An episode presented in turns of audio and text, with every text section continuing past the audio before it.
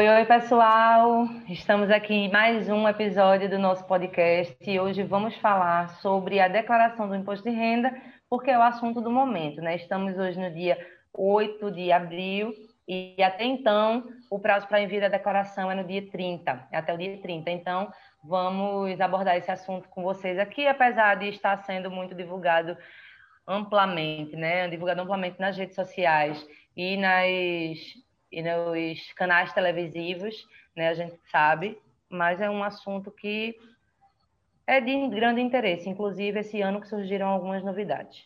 Oi, oi, eu sou a Natália Rocha. Eu sou Manuel Clarins, pegue o seu café. E vamos bater um papo sobre direito tributário. Então vamos lá perguntar qual é o café que Manuel está tomando para a gente começar o nosso bate-papo sobre imposto de renda. Oi, oi, pessoal, tudo bem? Então, Natália, eu tinha feito até um, uma brincadeira ontem lá no Instagram com, com relação ao café, né? Se o pessoal acertava. Tinha dado três opções de cafés e três opções de métodos. Alguém acertou? Não. A, a, teve gente que acertou só o método, teve gente que acertou só o café, mas ninguém até agora acertou os dois. Eu escolhi o Aeropress, eu queria um café mais denso, com um corpo mais próximo do expresso, porque o, o café que eu escolhi, ele tem um corpo que é denso também. Então eu queria ver como é que ia ficar o resultado. Eu tinha pego esses cafés da Colômbia e eu ainda não tinha provado. Eu tinha deixado eles para justamente abrir só depois do podcast para poder escolher.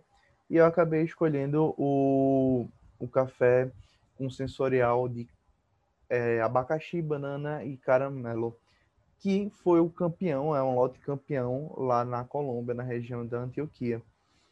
E escolhi ele, inclusive, por conta do, do que Grady ter classificado o aroma dele como um aroma de vinho tinto. Eu fiquei bem interessado em saber. E olha, realmente o café.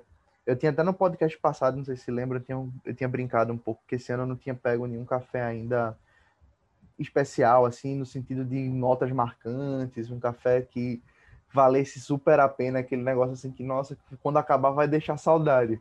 Esse é um café desse tipo, viu? É um, e, é, e é um nanolote, inclusive. Acredita que eu ia votar, que eu ia votar nesse, mas eu estava tão cansada ontem que eu não votei nada. É um nanolote, bem pequenininho, então é aquele café que você vai tomando de conta gota e chorando. Mas... Vai ser igual cocada agora. Vai ser um igual ano de cocada. café. Não pode ser tanto por, por, conta da oxidação, mas vai ser bem aproveitado. É um super café, gostei. O corpo dele tá incrível. O sensorial do abacaxi no primeiro gole que eu dei. Meu Deus do céu. Agora ele tá bem, bem equilibrado, mas o primeiro gole veio um abacaxi forte. E agora tem um, um feito um, um, uma finalização mais densa do, da, da passa aquele negocinho, não sei se você gosta né, da, do pessoal que gosta de uva passa no arroz, mas você só sente a uva passa depois. A uva passa ela tem essa característica. Ela aparece depois e agora ela tá aparecendo bem. Tá bem bom o café, nossa, tá, tá interessante. Mas enfim, vamos pro imposto de renda. Que bom que você, que bom que você encontrou um café agora é, especial, né? De verdade. Eu, eu tinha comprado esse café ano passado também. E o pessoal disse que ele de fato estava melhor do que o do ano passado e tudo mais. E eu já estou aqui reconsiderando comprar mais, porque realmente é, é um café que valeu super a pena. Mas... Então vamos lá. Hoje o Manuel vai começar um pouquinho, porque. renda, né?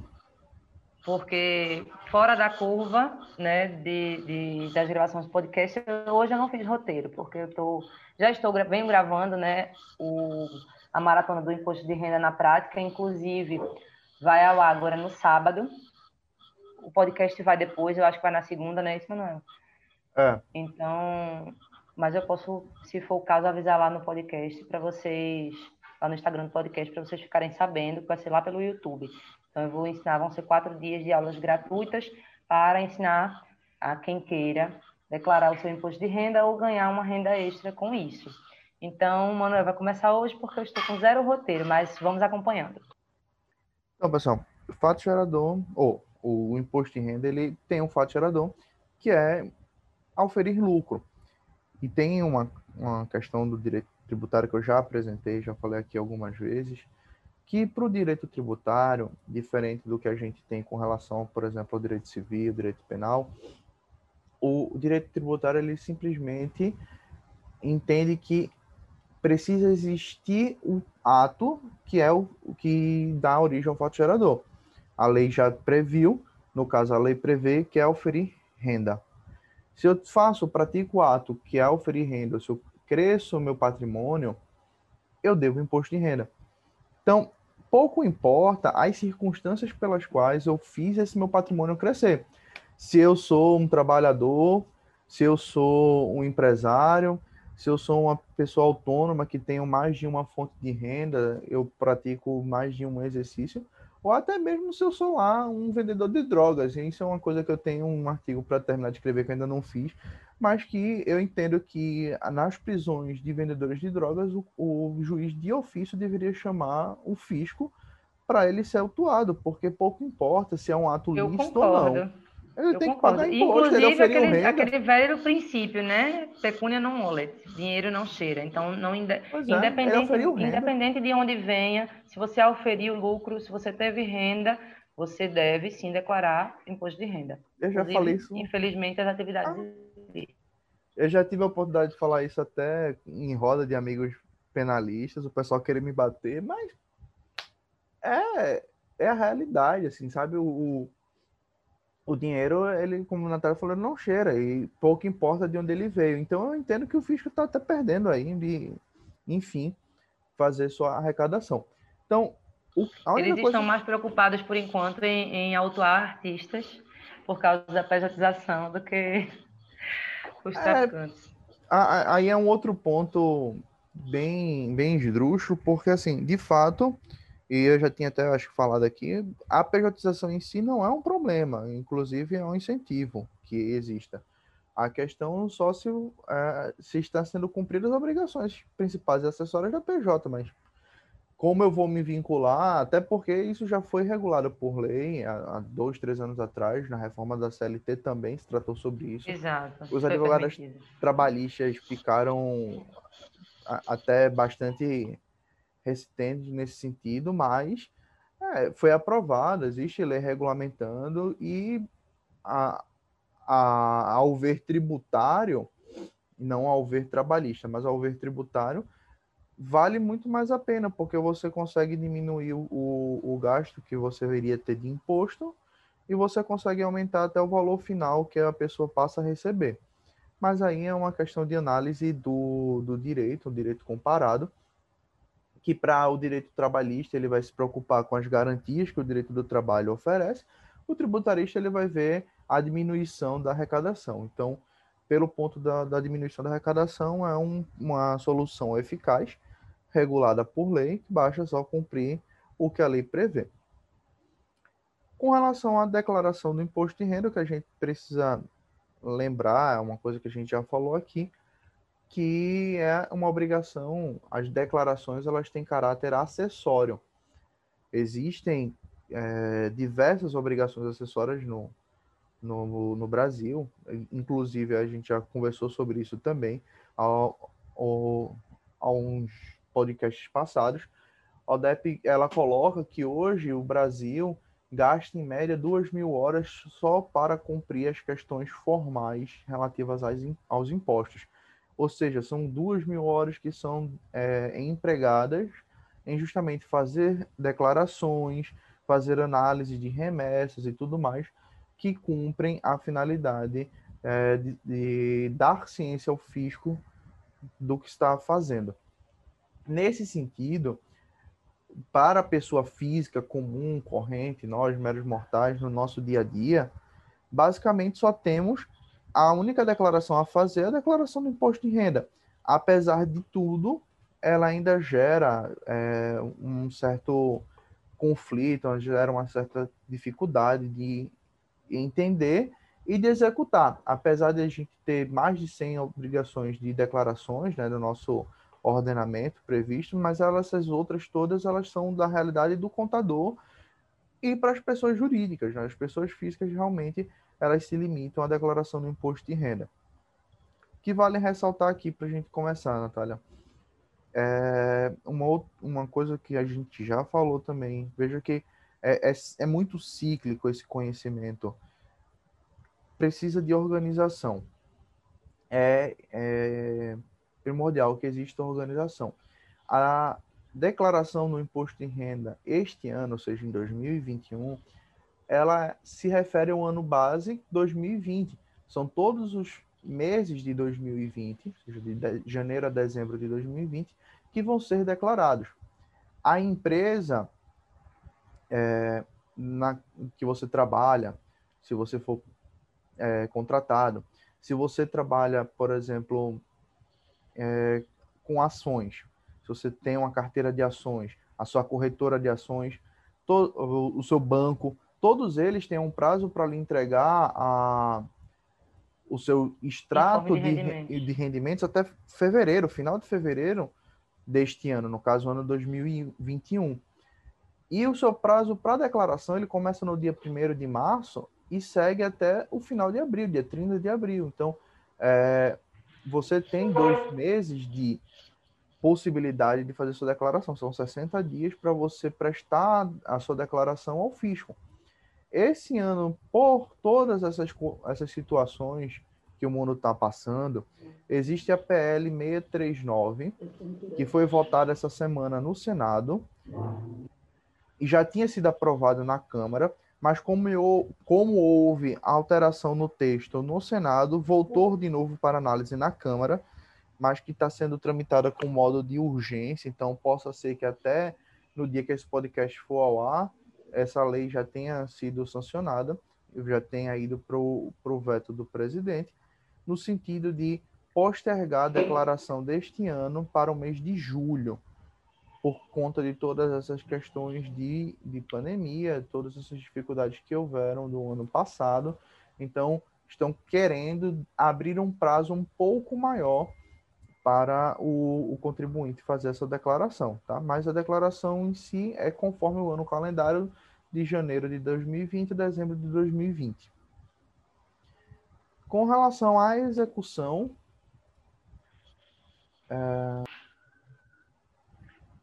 então a, a declaração ela é feita através do programa disponibilizado pela Receita Federal. Todo ano ele faz um programa específico para o, o exercício, onde ele traz as atualizações, onde ele traz é, algumas mudanças, e inclusive cada ano, quando ele tem, como a Natália falou, esse ano nós temos novidades, todo ano acaba Exato. que a Receita cria uma novidadezinha, ela acrescenta. Pessoal, é importante que vocês atentem ao baixar o sistema do imposto de renda, né, o programa de declaração do imposto de renda, atentem para que tem que ser baixado no site .gov.br, porque a gente sabe que, infelizmente, existem pessoas que querem é, pegar seus dados, que querem botar um vírus no seu computador. Então, isso acontece com muita gente. Pode ser um, uma, um alerta besta que eu estou falando, um alerta simples, mas ainda acontece com muita gente.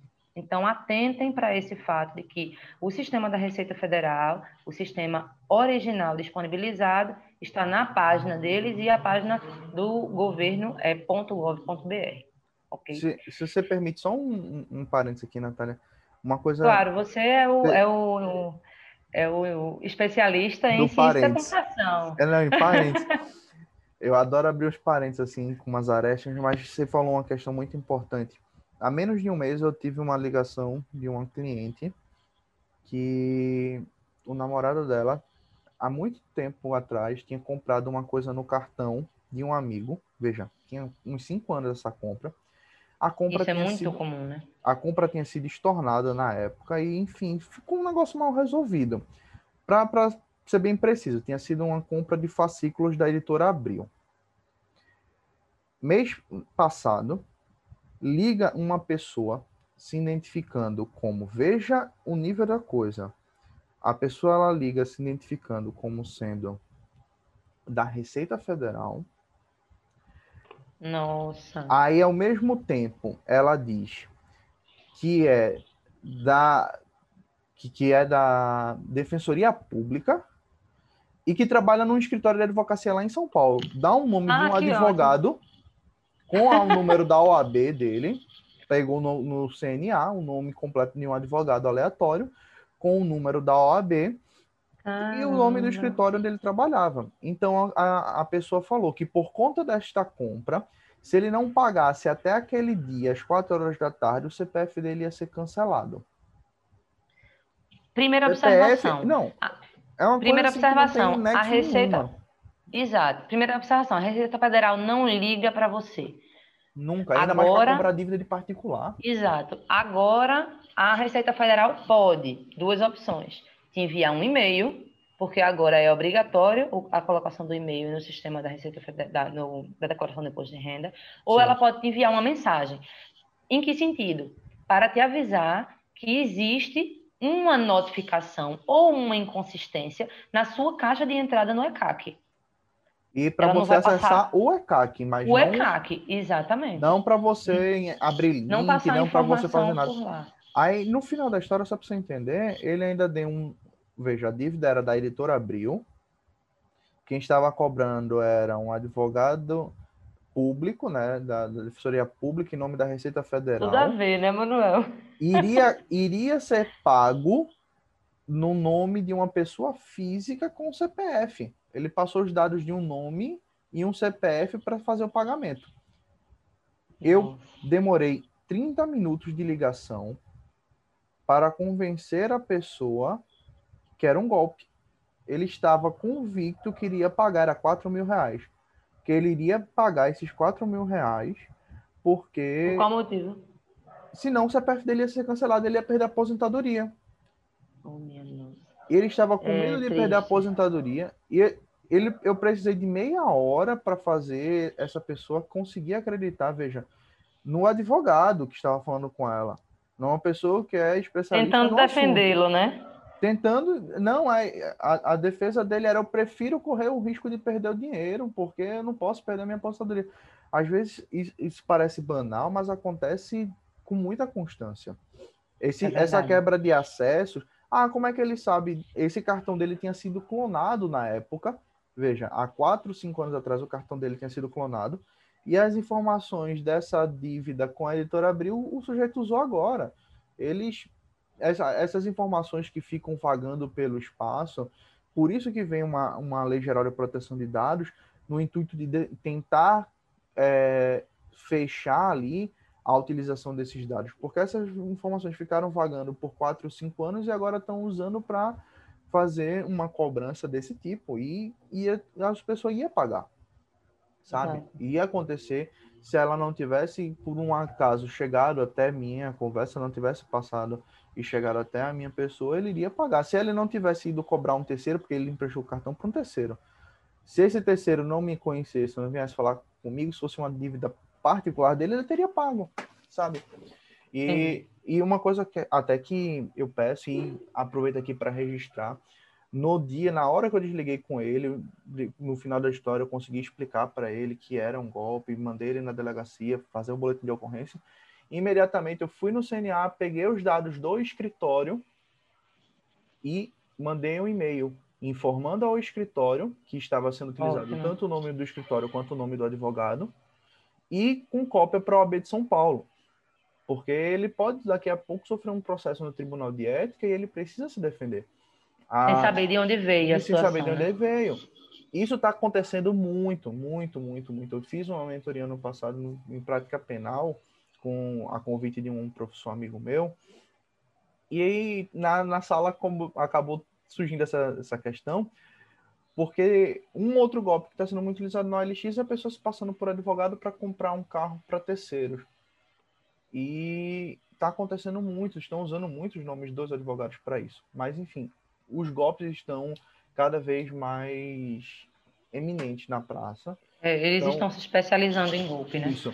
E aproveitando só essa questão do, do, do programa, a Receita também está se aperfeiçoando. Inclusive, ela lançou um Sim. aplicativo no celular. Eu nunca fiz a declaração por aplicativo, não conheço ninguém que tenha feito, mas sei que já existe a possibilidade de você também fazer por aplicativo. E ela tentou, há uns anos atrás, utilizar uma plataforma online sem você precisar fazer a instalação do programa. Essa plataforma ainda existe, mas ela é restrita. É o meu imposto de renda, né? 2018. É, vamos falar então das novidades primeiro, né? Pode ser. Já que a gente está falando das novidades, vamos falar. É, uma das questões que, eu, que, a gente já citou foi a questão de informar e-mail e, e, telefone. Antes podia, agora é uma, é uma obrigatoriedade. E segunda novidade é que agora você também vai precisar informar, por exemplo, se você sofreu, se você teve um espólio na sua família, certo? E aí, depois desse espólio, descobriram-se novos bens ou faltaram alguns bens a serem partilhados, então sobraram, ficaram bens remanescentes, ou houveram bens sonegados e só descobriram depois. Isso vai precisar ser informado novamente na ficha de espólio de novo, porém como sobrepartilha, certo? Esses bens não vão ficar é, voando e nem vão precisar ser informados como espólio novamente, como partilha de bens novamente ele vai ser informado ali como uma sobrepartilha, certo? Agora tem essa opção, é um código específico. É, a outra novidade é que algumas pessoas já sabiam disso, mas isso não era feito automaticamente pelo sistema da, da declaração do imposto de renda, que é a dupla isenção para aposentados e pensionistas. O aposentado e pensionista, ao informar o recebimento de proventos de aposentadoria, por reserva remunerada, reforma, pensão, enfim, é, eles informam na ficha de rendimentos isentos e não tributáveis, certo? Que será calculado dentro do limite de isenção. E aí todos os valores que excederem esse limite, eles vão direto automaticamente para a ficha de rendimentos recebidos por pessoa jurídica, é, rendimentos tributáveis recebidos por pessoa jurídica. Então, a pessoa não vai precisar ir em, um, em uma parte, calcular ali qual é o limite de isenção dela, para depois ser calculado como o limite de rendimento tributável. Agora o sistema faz esse cálculo automático, certo? de forma automática. E aí é uma coisa boa, porque assim, é, os pensionistas têm 1.993 de limite de isenção comum e o limite de mil, ao mês, né? E o limite de 1903 como isenção do imposto de renda básico, né?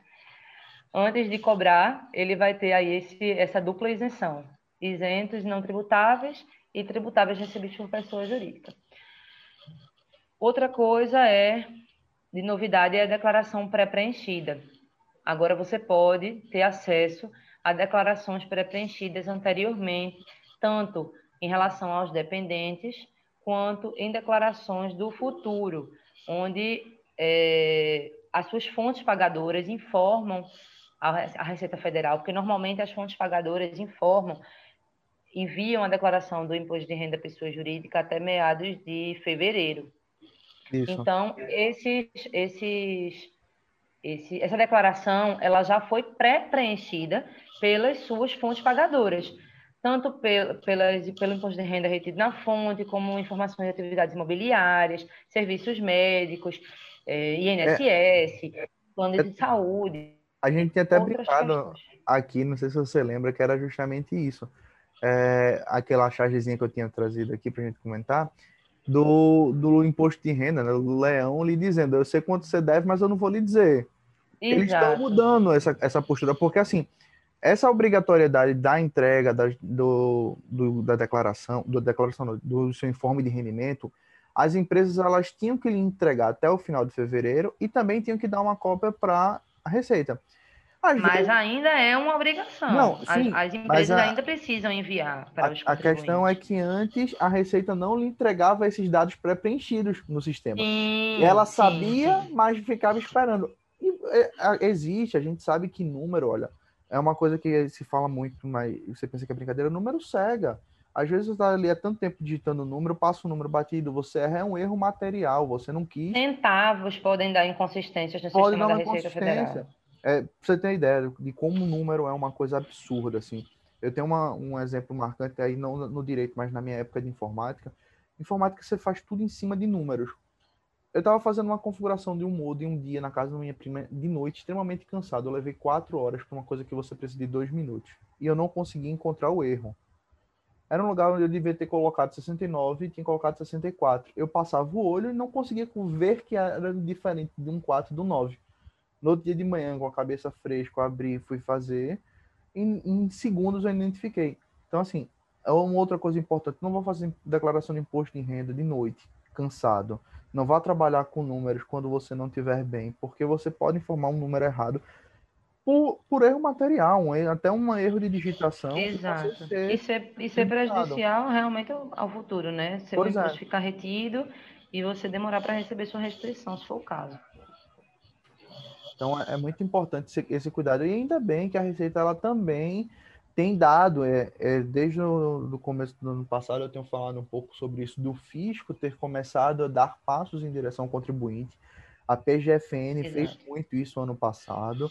E agora ver também a Receita fazendo essa, é, esse mesmo caminho é importante, porque no fundo a gente percebe que o, fisco ele está de fato querendo cumprir de alguma forma o papel social dele, que é arrecadar, mas não é, é arrecadar no seu limite, não é além do que ele já tem de direito criar artimanhas para que ele possa aumentar a arrecadação. Não é um abuso de forma, né? Não... É, no direito civil a gente fala muito do enriquecimento ilícito.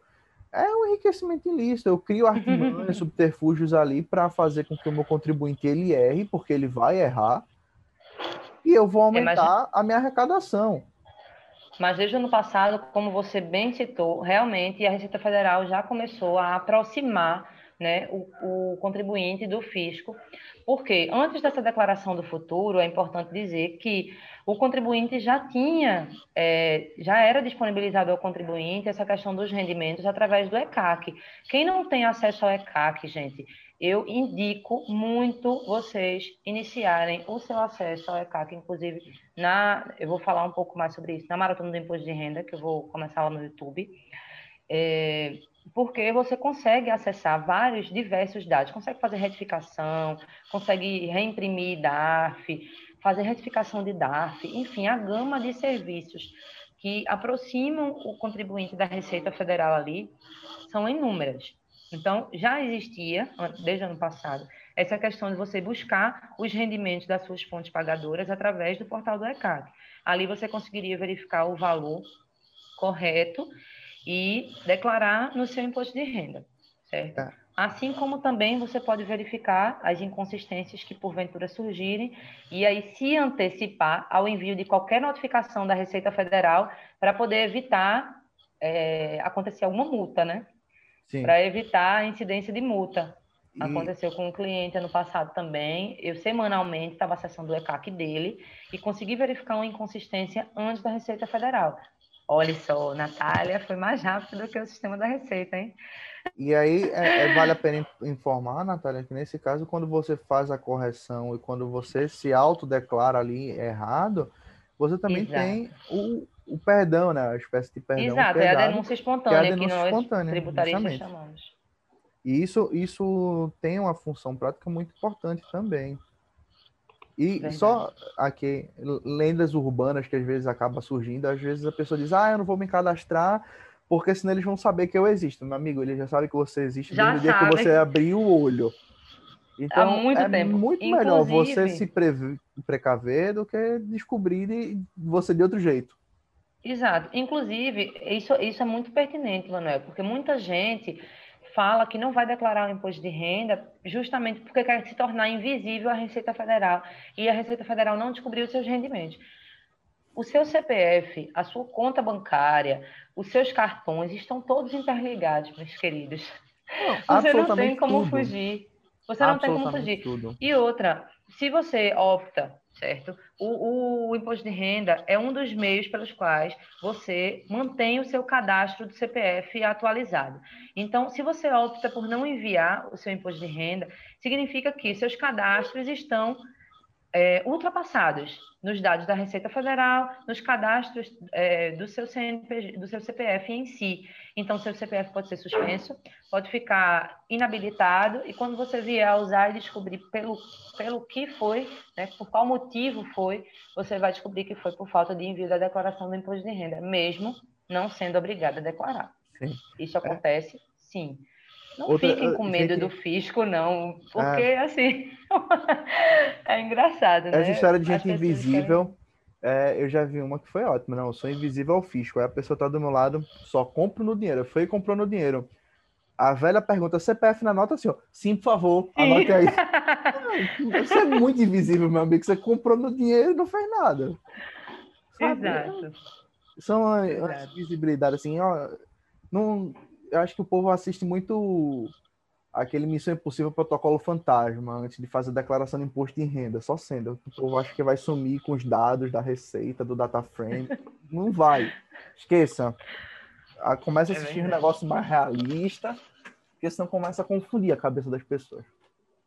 É, mas vamos, vamos pelo certo, vamos pelo correto, né? Sim. Que, que, que, a Receita Federal sabe que você existe, sabe. Sabe. Vamos atualizar os dados. Você ainda mora no mesmo endereço? Coloque seu novo endereço.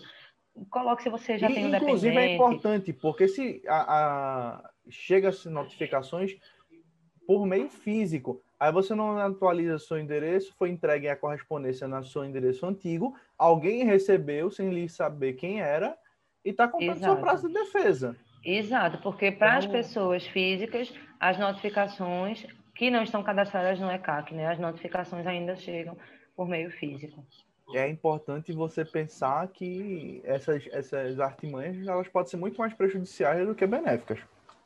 Exato. E vamos para a próxima novidade, que eu acho que foi a novidade do século, que foi a devolução do auxílio emergencial. Isso. Para quem me acompanha lá no Instagram, eu sei que algumas pessoas me acompanham, sabem que eu, inclusive, fiz uma live a esse respeito e estava conversando com o Manuel segundos antes de começar a live, porque até eu, como advogado tributarista, às vezes preciso entender um pouco da norma, a gente precisa interpretar, né? E como a, a gama de informações que a gente tem na internet e na, na, nos canais televisivos são enormes, a gente precisa, às vezes é, colocar aquele, é, eu costumo dizer que olhar para frente às vezes é melhor do que olhar para os lados, porque a gente vê tanta informação acontecendo que a gente não olha o básico. Então eu precisei do meu colega Manuel aqui para me relembrar de conceitos iniciais do imposto de renda para poder a gente chegar a um ponto comum. E aí na conversa que eu tive com ele, muito proveitosa, consegui fazer a live de maneira satisfatória. E aí trouxe, vou trazer para vocês essa novidade. Gerou muita dúvida, como eu disse no início, tanto para nós tributaristas como para os contribuintes. Quem precisava devolver, quem precisa né, devolver o auxílio emergencial. O contribuinte que tiver recebido os rendimentos tributáveis em valor superior a R$ 22.847,76 no ano de 2020, vai precisar devolver esses valores que recebeu a título de auxílio emergencial, tanto se ele solicitou o auxílio, quanto se foi um dependente que solicitou.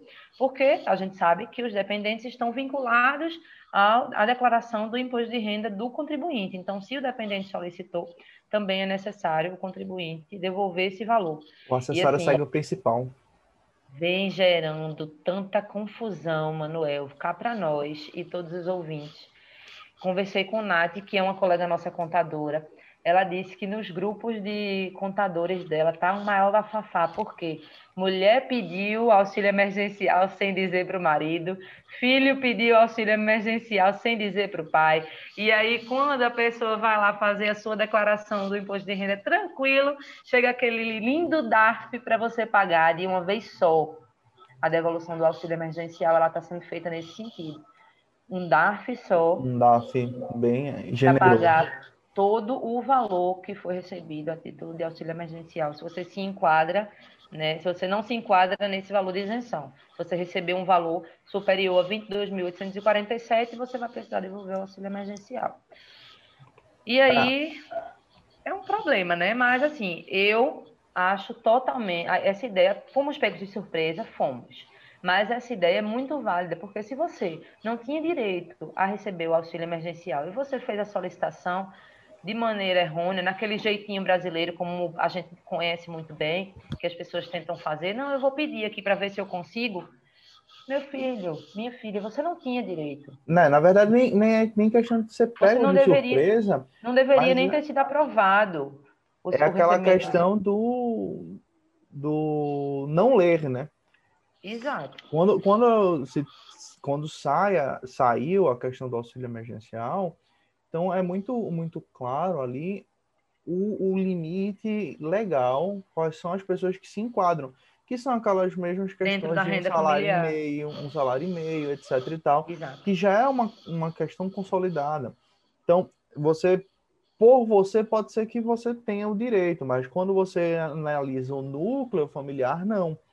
Então, é importante é, dizer que não, não fere aí aquele princípio do, da não surpresa, né? A vedação à não surpresa da tributação, porque não era, estava explícito na lei que deveria ser esse tipo de pessoa. A, a, Não, Manuel, mas a questão de, ser, de sermos pegos de surpresa foi a questão da devolução do auxílio Sim, para quem não, entendeu? Para quem não, não necessitava solicitar. A gente, não, a gente viu que tinha. a Eu acho que a gente chegou a comentar no último podcast, ou foi penúltimo, sobre essa questão do Bolsa Família e, e do sistema que é um pouco falho, né? sim, sim. Para fazer cadastro e tudo.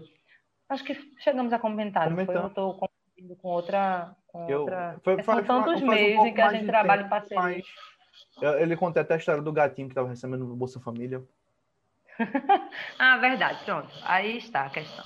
Então, é o seguinte: o sistema do, do- da Caixa, se não me engano, foi o sistema da Caixa que a gente precisava fazer o, seu o cadastro lá para poder Isso. saber se tinha direito ou não. É um sistema falho, até porque foi um, um sistema de urgência criado pela, pela, pelo governo, juntamente com a Caixa, para as pessoas que tinham direito a receber o auxílio emergencial terem direito a receber de maneira rápida. Foi né? tão absurdo, mas tão brasileiro que eles conseguiram fazer, que eles conseguiram criar uma fila de espera online. De espera. Foi. Foi um negócio lindo, uma fila para entrar no aplicativo. Ele, o Brasil ele consegue se superar de um jeito que nem o brasileiro consegue imaginar.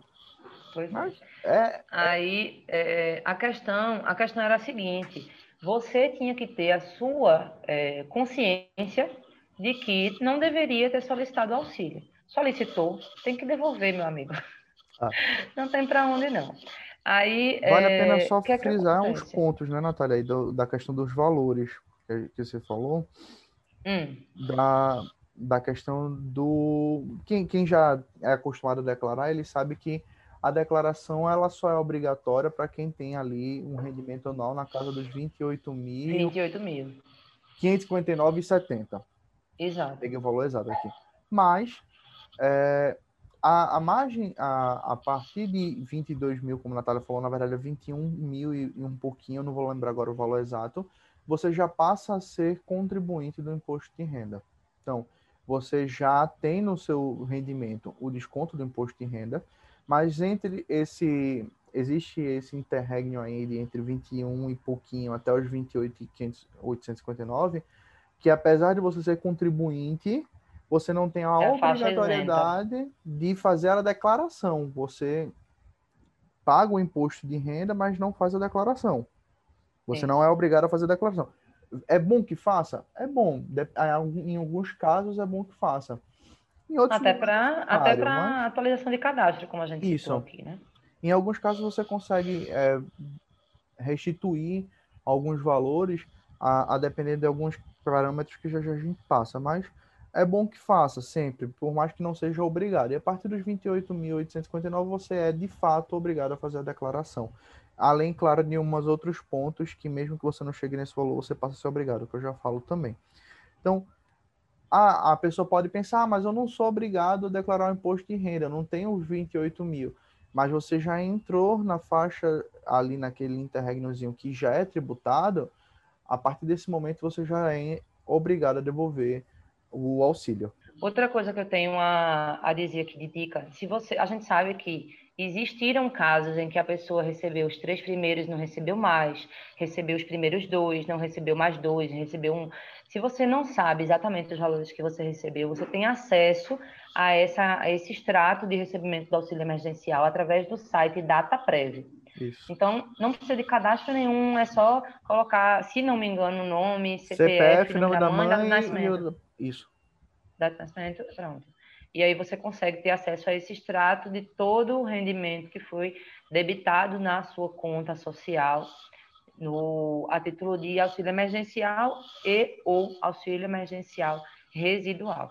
a outra dica que a gente tem, a outra dica não, a outra novidade que apareceu no sistema foi a título de restituição, que agora existe outro número de conta para a conta da caixa, e aí você pode escolher qual é a conta que você prefere colocar, mas isso aí o próprio sistema reconhece e te pergunta qual é a conta que você quer receber. É, As contas de poupança da falou. caixa mudaram aí, estão com 15 Exato. dígitos agora, tá um negócio absurdo. Exato. Aí, acompanhando o gancho que o Manuel falou agora há pouco, não é porque você ou um familiar não está obrigado a declarar imposto de renda que você não vai ter direito a receber, resti ser restituído do imposto de renda que foi retido na fonte. Você pode estar perdendo a chance aí de recuperar um valor é retido na fonte nos últimos cinco anos. Se você opta por nunca enviar sua declaração de imposto de renda.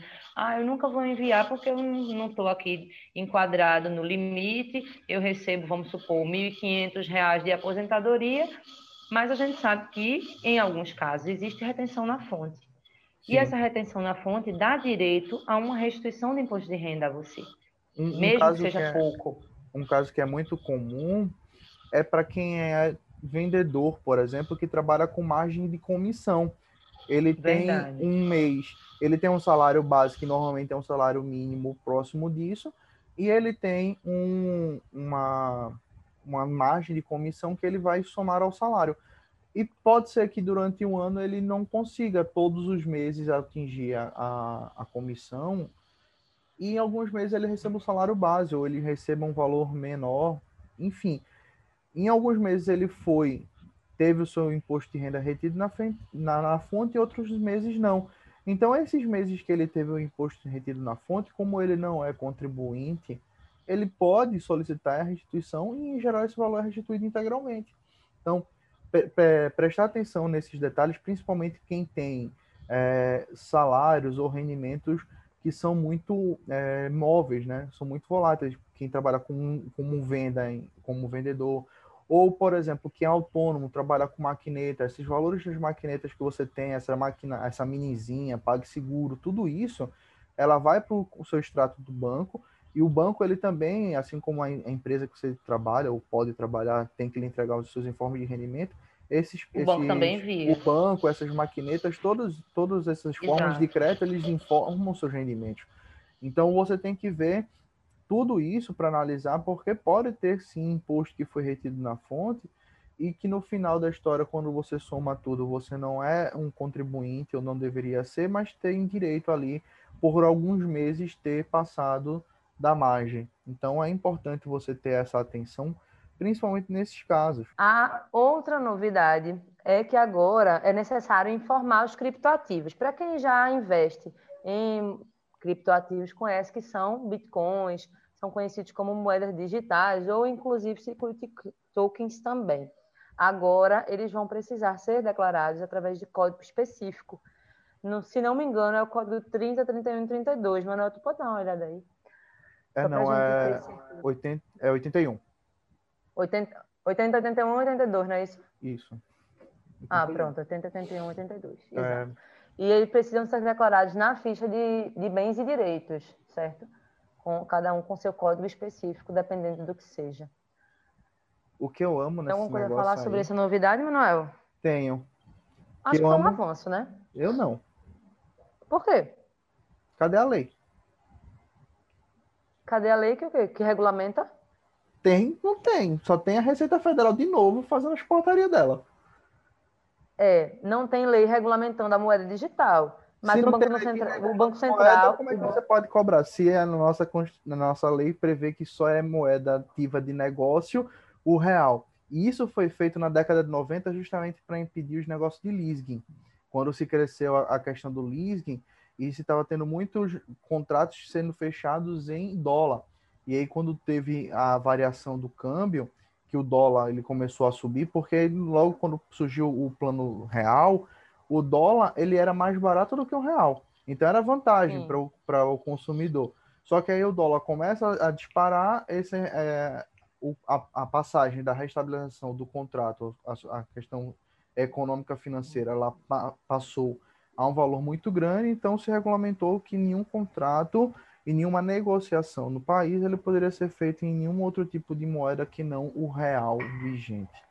Se eu não É, tenho uma lei que mas não é isso, só a tem Receita Federal. isso, eu não posso pegar uma portaria da Receita Federal e enfiar com poder de lei. E Infelizmente, o Banco Central? O que é que o Banco Central diz? agência reguladora, não é lei.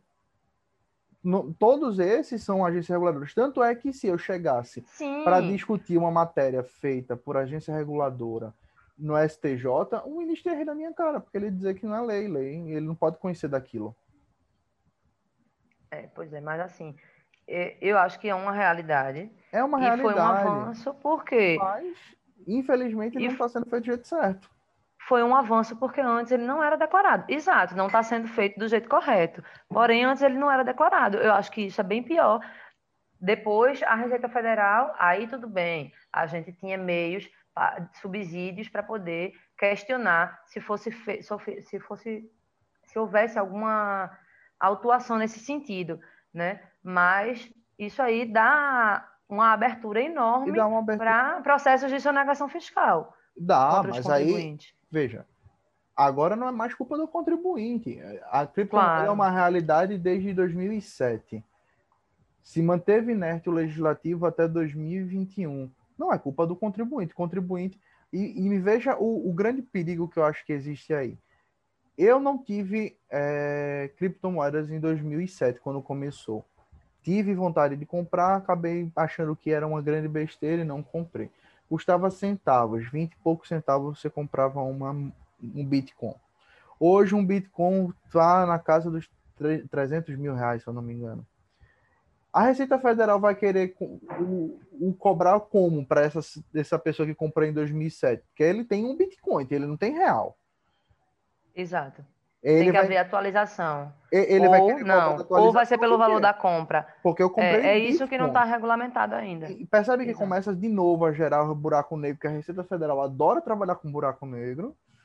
E, e por isso eu digo, é um problema muito grande. Porque se eu compro, eu estou cobrando uma criptomoeda e eu vou cobrar ela em criptomoeda porque se eu comprei um Bitcoin e permaneço com o Bitcoin, eu não cresci meu patrimônio. O que cresceu foi a especulação em volta do meu patrimônio, mas eu não vendi ele valor. que aí volta para aquela velha questão dos imóveis, por exemplo. Ah, especulação imobiliária. Seu apartamento valia 40 mil quando você comprou, hoje ele vale 500 mil. Eu não comprei ele por 500 mil, comprei ele por 500 40 mil. Eu não vendi o meu patrimônio. Por qual motivo eu vou ter que pagar o diferencial? Ah, existe. Não, não precisa atualizar anualmente.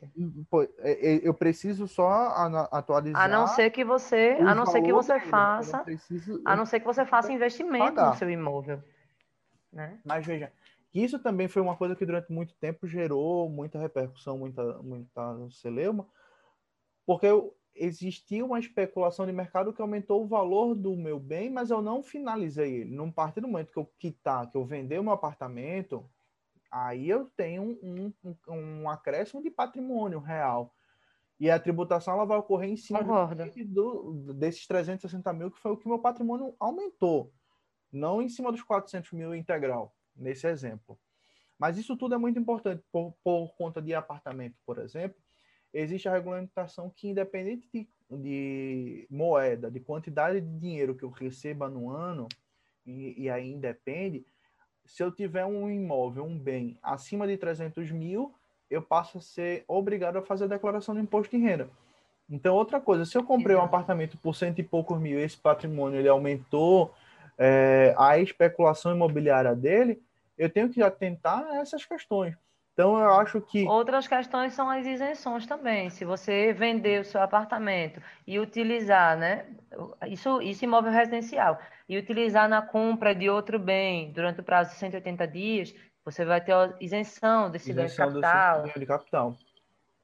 Porque é considerado só uma permuta, né? Você mantém a- aquela mesma fração de coisa, tem que ser igual, né? Exato. Mas eu acho que existe a necessidade, claro que existe, até porque a gente entende que o direito tributário é uma coisa que existe. Eu até já, já. Eu não sei se eu falei aqui ou se eu escrevi sobre isso, mas é uma coisa que eu, que eu de, expliquei uma, uma certa vez, que o direito tributário ele existe desde que a humanidade existe. É, é um, o primeiro direito que a gente tem ali é o direito tributário, que surge. Só faltava, só é o, o direito que tange a Deus.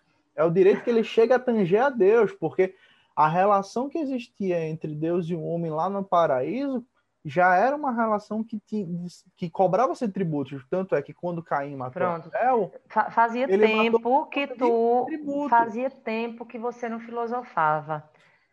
Mas é, veja, é uma questão que é histórica. A gente sabe que é importante o tributo para ele manter a sociedade.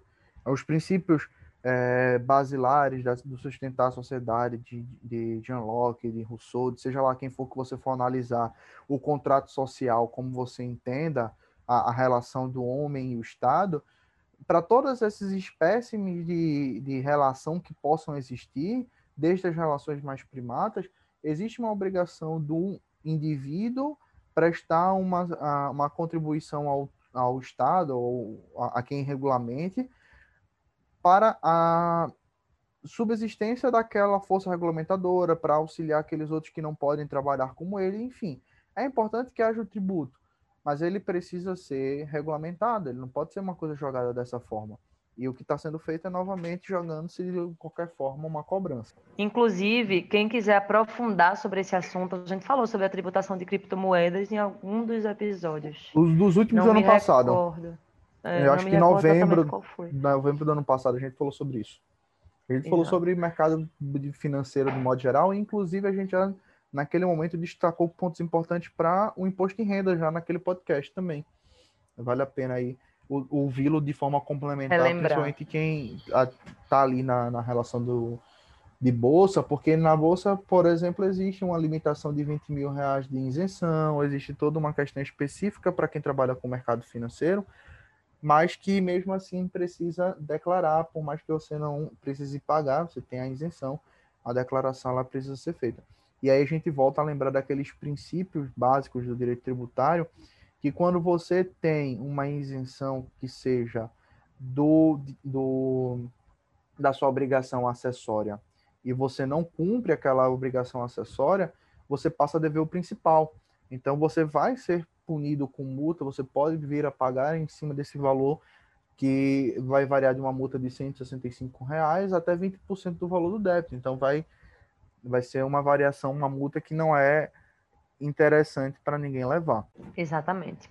É, a última novidade que o sistema trouxe esse ano, na verdade, não foi o sistema, né? Foi a questão da, da pandemia, porque a gente teve o benefício emergencial do emprego e renda, o BEM, e aí esses valores recebidos a título de benefício emergencial, eles também precisam ser declarados no imposto de renda e são considerados como rendimentos tributáveis, né? declarados ali naquela ficha de declaração de rendimentos tributáveis com o CNPJ específico dessa lei do benefício, certo?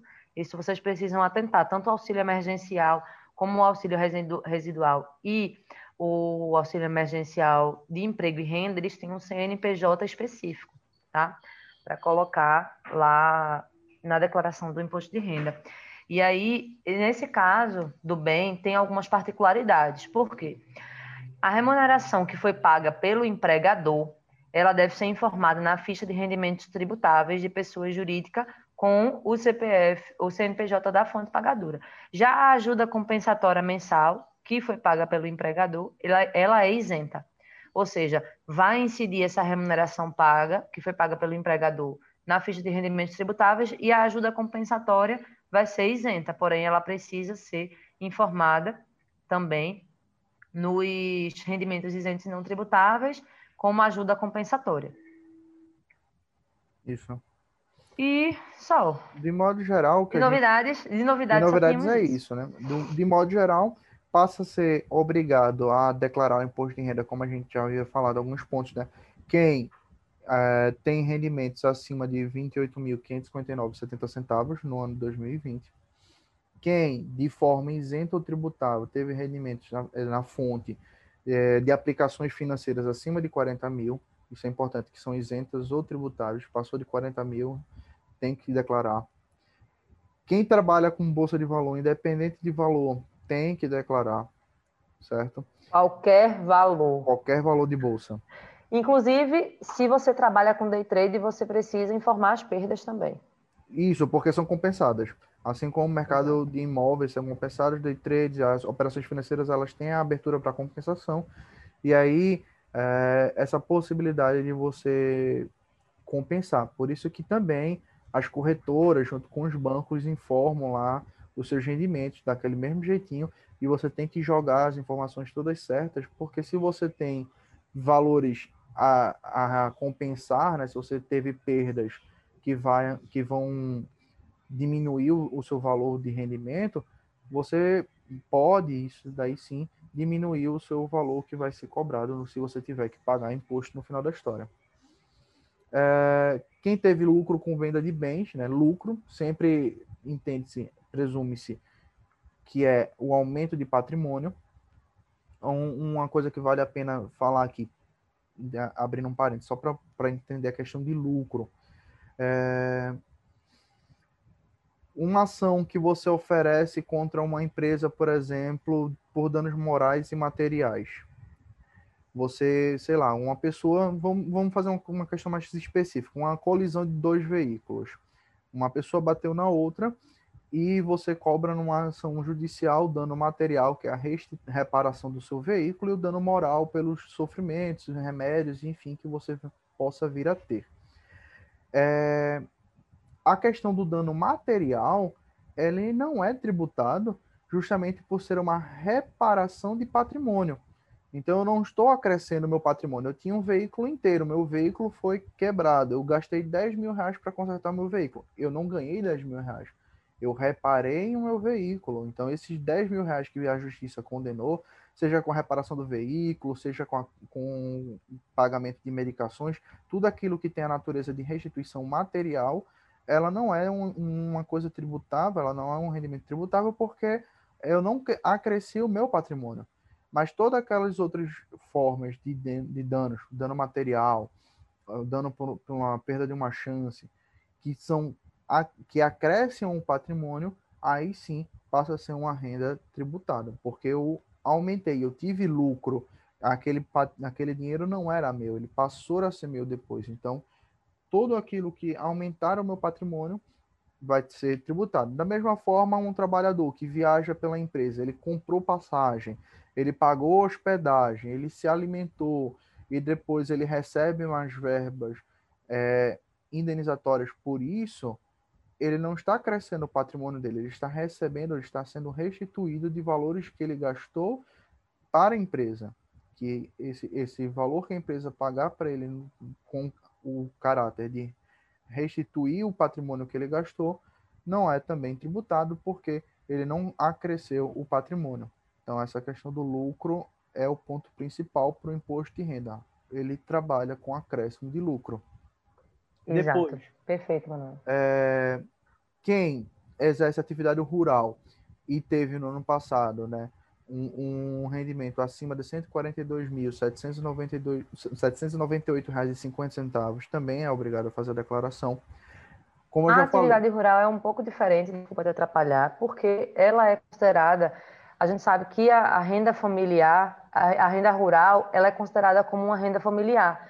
Ela é a empresa, né? Aquela, aquela economia é. familiar, porque é, normalmente é a família que trabalha é, colhendo determinada, determinado fruto. Então, a, a, renda familiar, né, como a Natália bem falou, ela, ela também é tributada. Como eu já tinha dito, quem tem patrimônios, casa, carro, que tem somados... a questão da Tem a questão da compensação também para produtor rural, Manuel. Sim. Se você tiver prejuízos e, e quiser compensar, também Sim, é obrigatório enviar a declaração do imposto de renda não, você não precisa necessariamente compensar os prejuízos do ano anterior no ano da declaração. Mas se você pretender compensar em algum ano esse prejuízo que você sofreu, é importante você enviar a declaração de imposto de renda. Mesmo os outros tipos de compensação, elas não é obrigatório ser compensada integralmente no ano subsequente. Quando você Exato. puxa lá o, o seu seus rendimentos, quando ele já vem a, a declaração pré-preenchida, ele já mostra quanto você teve de prejuízo que você pode vir a compensar. Ali, você pode ir acumulando prejuízos para ir compensando também.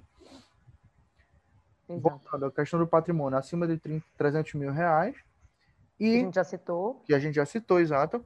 E quem é estrangeiro e veio residir no Brasil ano passado, que passou um período residindo, e mesmo que ele tenha ido embora, mas ele se estabeleceu e, e Até o dia residência 31 de aqui até o dia dezembro. 31 de dezembro, ele também é obrigado a fazer a declaração de imposto de renda. Esses são os casos obrigatórios, né?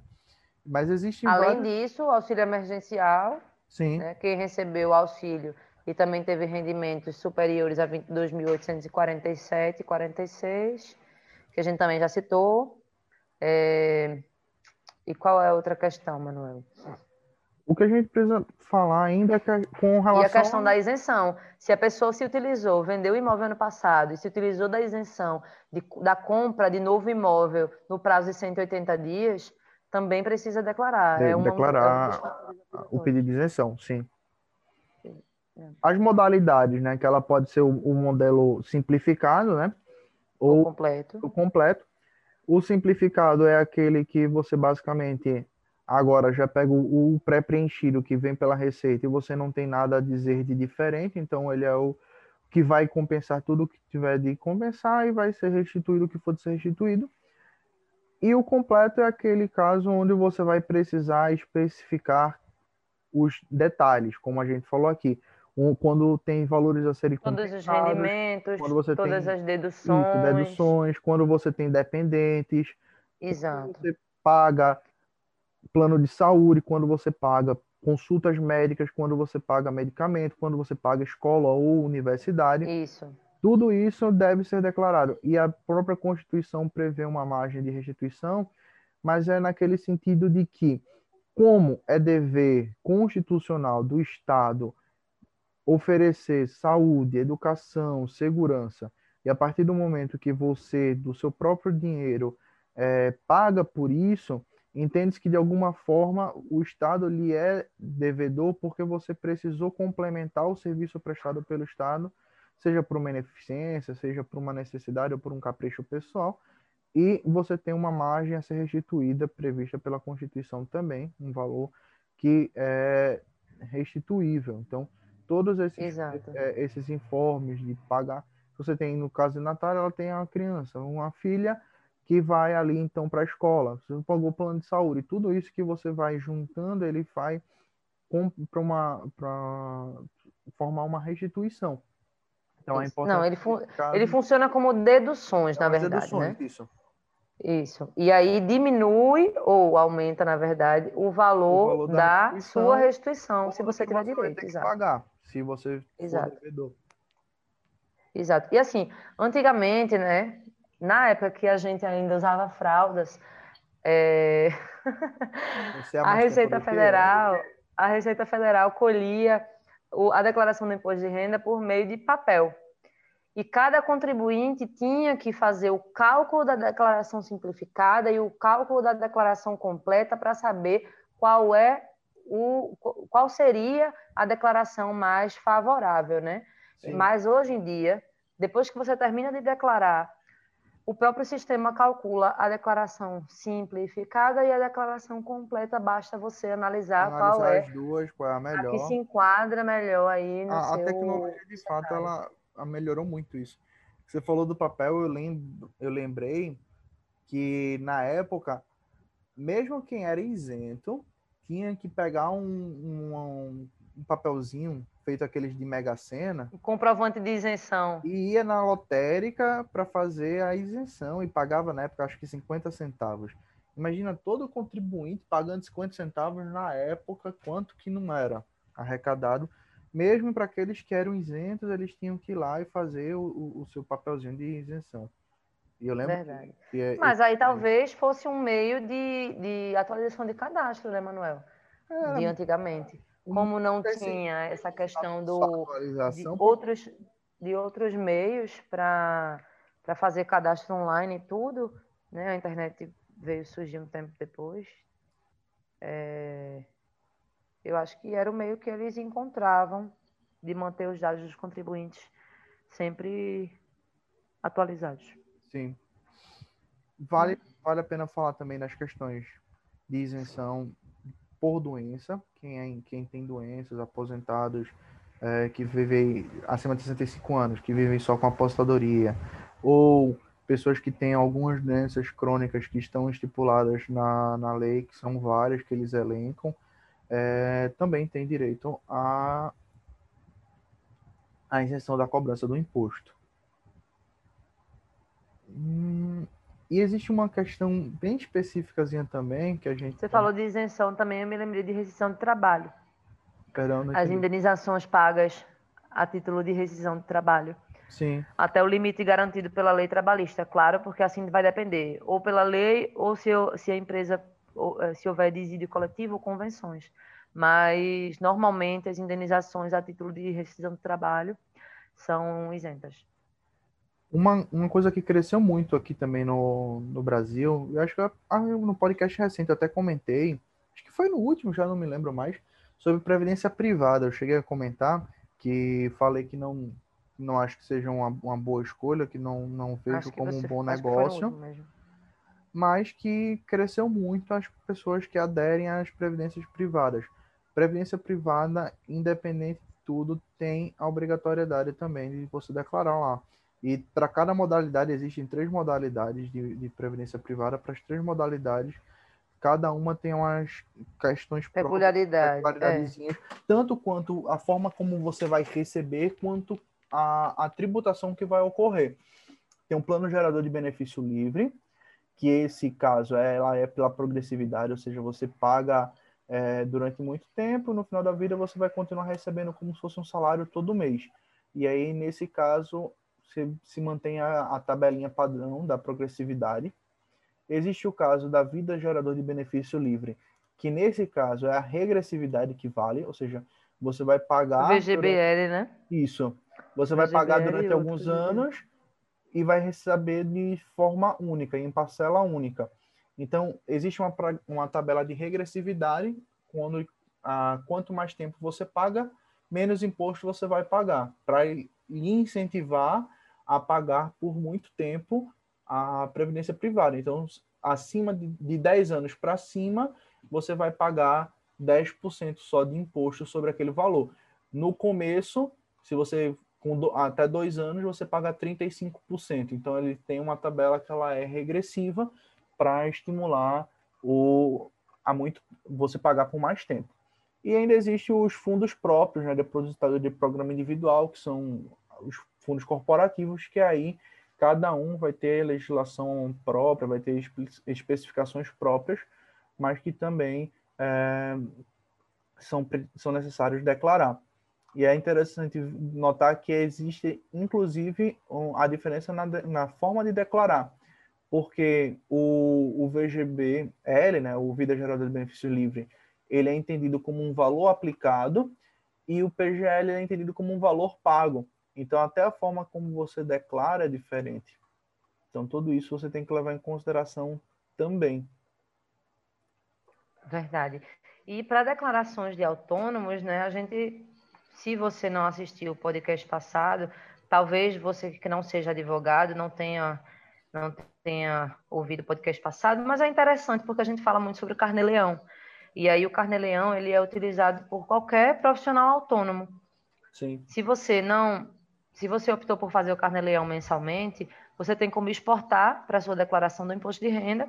E se você optou por não fazer o seu carnê-leão, mas você precisa informar o recebimento, precisa informar até aluguéis, quem recebe rendimentos de aluguéis, por exemplo, você precisa informar lá na ficha de rendimentos recebidos de pessoa física e outros.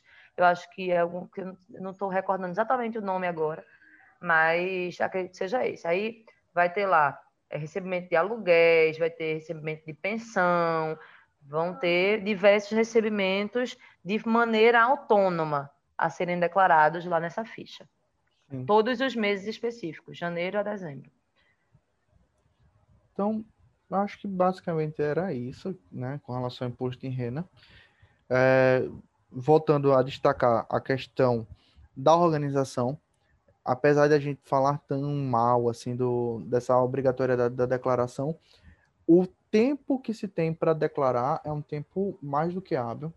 A gente está falando do ano base 2020, sendo declarado em 2021, até o final de abril de 2021. Então, são quatro meses, certo? São 120 dias de, do ano, ou seja, um terço do ano você teve aí para pensar na sua declaração. E o brasileiro, ele adora deixar para declarar no último dia. E, consequentemente, congestiona o acesso ao sistema, trava-se mais do que tudo e tem é, dificuldades.